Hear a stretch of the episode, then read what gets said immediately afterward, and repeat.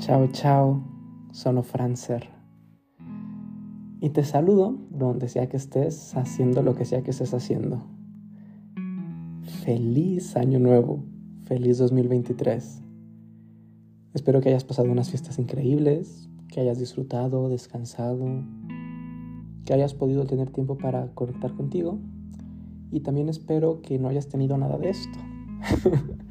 Porque sé que cada uno de nosotros tenemos actividades muy diversas. Y hay celebraciones que nos gustan más y otras que nos gustan menos. Y sé que no para todos estas celebraciones son así tan importantes como lo son para otros. Como seguramente para otros otras celebraciones son más importantes que estas.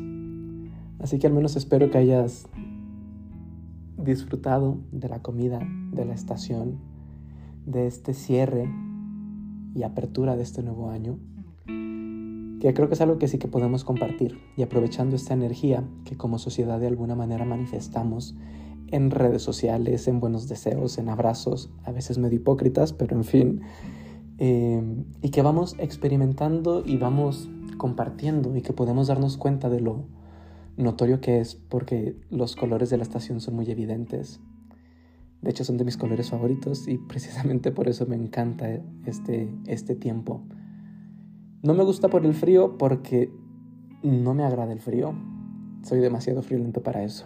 Pero en fin, mientras estaba yo revisando, haciendo este balance, lo empecé a hacer desde el año pasado, precisamente porque quería evitar cometer el error que siempre cometo de cargar de mucha expectativa, de muchos anhelos, de muchas cosas el inicio de año.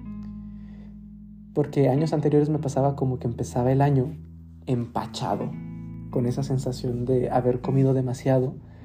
Y no me refiero simplemente a la comida, sino emocionalmente, eh, anímicamente me sentía con demasiadas cosas dentro que ni siquiera sabía cómo gestionar. Y entonces este año quise evitarme eso. Y en lugar de empezar el año escribiendo mis propósitos, queriendo saber qué es lo que voy a hacer a corto, mediano y largo plazo, lo que hice fue desde el año pasado comenzar.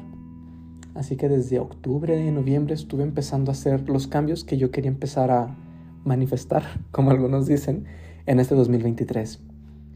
Así que en ese año hice mi primera sesión con mi nutrióloga porque quiero empezar a llevar un plan alimenticio diferente, donde pueda sentirme más a gusto, ya que ahora mismo mi relación con la comida creo que es bastante satisfactoria. Eso sí, aún a veces suelo satanizarla, entonces quería el acompañamiento de esta persona especializada, que la verdad he tenido el, el privilegio de poder ver su avance y su crecimiento y decir, es ella con quien quiero tener ese acompañamiento. Y así que lo agendé desde el año pasado. Asimismo cambié de terapeuta y entonces cerré el proceso anterior con mi antiguo terapeuta y lo abrí con este nuevo terapeuta que también me está gustando bastante. No quería empezar con el cuerpo de, de verano empezando enero, así que lo empecé desde mediados de noviembre. Eh, y muchos de esos propósitos que quería para este año los empecé desde antes. Así que ese año me siento que ya llevo una parte de la carrera recorrida y al mismo tiempo no siento la presión de estar cargado por expectativas porque muchas veces suele pasarnos precisamente eso, que cargamos tanto el año de cosas que al final no nos damos cuenta ni por qué estamos haciendo las cosas. Y en esta ocasión me gustaría compartir contigo una reflexión, canción, como lo hago en cada podcast, de una canción que me gusta mucho y me reflejo mucho en esa canción, especialmente durante los primeros años de mi universidad. Creo que fue la canción que más me acompañó y se llama She Used to Be Mine de Sarah Bareilles, que es buenísima. La traducción es algo así como Ella solía ser mía. Y me gustó mucho porque cuando leí ese título por primera vez me llamó la atención, me intrigó.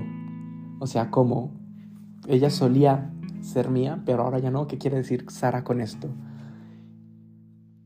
Y empieza la canción diciendo no es fácil.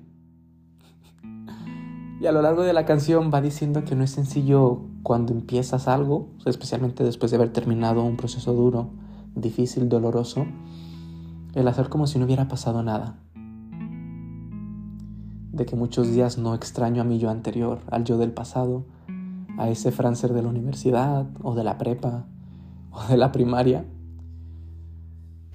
ese Francer que tenía quizás muchas cualidades, ese yo antiguo que tenía muchas cosas que quizás hoy en día ha hecho en falta, su alegría, su entusiasmo, su gratitud, su bondad, su inocencia, su pureza, muchas cosas.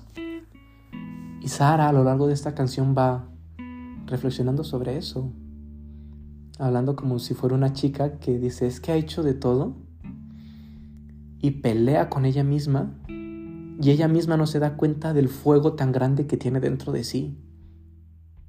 Esta chica está perdida, no es mala, de repente se distrae, no es desastrosa, pero a veces se le va la onda. Bueno, no dice literalmente eso de la canción, pero es la idea. Y dice, y esta chica que lo tenía todo, aunque era desordenada, aunque era desastrosa, aunque también era buena y bondadosa, no sé dónde quedó, porque ella solía ser mía. Y este año es un año que nos invita mucho a poder reencontrarnos con nosotros a través de los ojos de la comunidad. Una de mis terapeutas favoritas, Carola Castillo, que ya es recurrente en estos podcasts, habla mucho de eso, de que en esta nueva época, era, estamos en esta era de la red social, no solo a nivel digital y virtual, que también, sino sobre todo a este nivel de empezar a crear redes sociales que sean nutricias, saludables para nosotros y donde yo también pueda crecer con ellos. Desde la terapia decimos que la manera más rápida y efectiva de sanar es a través del grupo, porque es en el grupo donde puedo ver lo que admiro y me encanta de mí y también donde veo todo aquello que detesto y no me gusta de mí. Cuando lo vemos en el grupo, a veces es fácil decir, no, con él no me junto, con ella no me junto, porque X, porque no sé ni por qué, pero me cae mal. Y en esta época es el momento necesario para comenzar a construir comunidad y darnos cuenta que aunque podemos muchas cosas solos, no lo podemos todo y necesitamos el apoyo, el tener un hombro donde llegar a recargarnos, llegar a llorar a veces, llegar a compartir penas, a compartir una película o simplemente estar juntos, compartir alegrías también, agradecer juntos. Y es importante ir creando esas redes sociales que sean nutricias para mí. Ya no simplemente vale con conocer personas o tener amigos, entre comillas, sino que sean personas que me nutran y de las que yo pueda aprender y crecer también con ellas.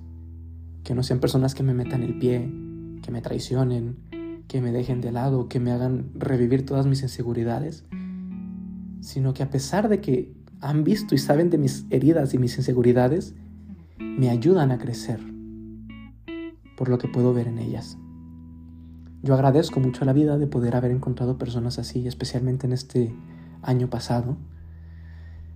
Y agradezco mucho el haber encontrado a mis wings, a esas hadas tan geniales que han venido a aportar muchos colores, a veces muchas sombras también a ese cuadro que he estado pintando solo. Y que con los colores que han podido dar han creado cosas chingonas también. Así que en este iniciar del año, te invito a que no nos lamentemos por lo que ya no somos, por lo que ya no tenemos, por lo que ya pasó. Por ese Francer de la prepa que tenía una gran sonrisa todo el tiempo, que veía el mundo color de rosa. Hay que dejarlo ir. Porque gracias a que hubo ese Francer de color de rosa, ahora hay un Francer balanceado que puede ver tanto lo bueno y también lo no tan bueno. Y puede entonces confiar de diferente manera en las personas y no arrebatarse por el primer impulso con cualquiera. Así que te invito a que hagas este recorrido y te invito también que lo vamos a empezar a hacer en nuestro nuevo grupo de Telegram, Psicoterapia para la Vida Cotidiana, donde tendremos distintas actividades, bueno, más que actividades, recursos que nos van a ayudar precisamente en el día al día. El nombre psicoterapia para la vida cotidiana viene de ahí, de que sean herramientas psicoterapéuticas que podamos aplicar, que no sea necesario irnos de un retiro o ir a tomar la terapia. Que ojo, esto no sustituye ni los retiros, ni las terapias, ni las terapias grupales, ni nada de esto, sino que son recursos para poder seguir navegando en ese viaje tan genial que es la vida, que a veces es medio caótico. Así que te invito a que te unas, ahí está el enlace en nuestra página de Instagram, Y sin más por el momento, ci vediamo presto. Y nada, que tengas un muy buen inicio de año. Nos seguimos viendo. Bye bye.